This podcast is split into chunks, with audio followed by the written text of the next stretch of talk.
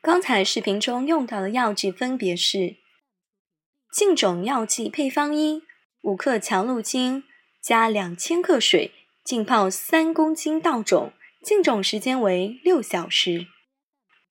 净种药剂配方二，两毫升蜜酰胺乳油加十克吡虫灵，兑水六到七千克，浸泡五公斤稻种，净种时间为六到八小时。另外，关于视频中提到的恶苗病，因为强鹿精对它的预防效果并不好，最好使用米酰胺乳油净种消毒。第三步，控制净种时间。净种消毒的时间因温度高低而异，一般水温在二十摄氏度以上时，清水净种十二小时，药剂净种六小时，总共的净种消毒时间。应控制在十八小时左右。第四步，净种后需清洗。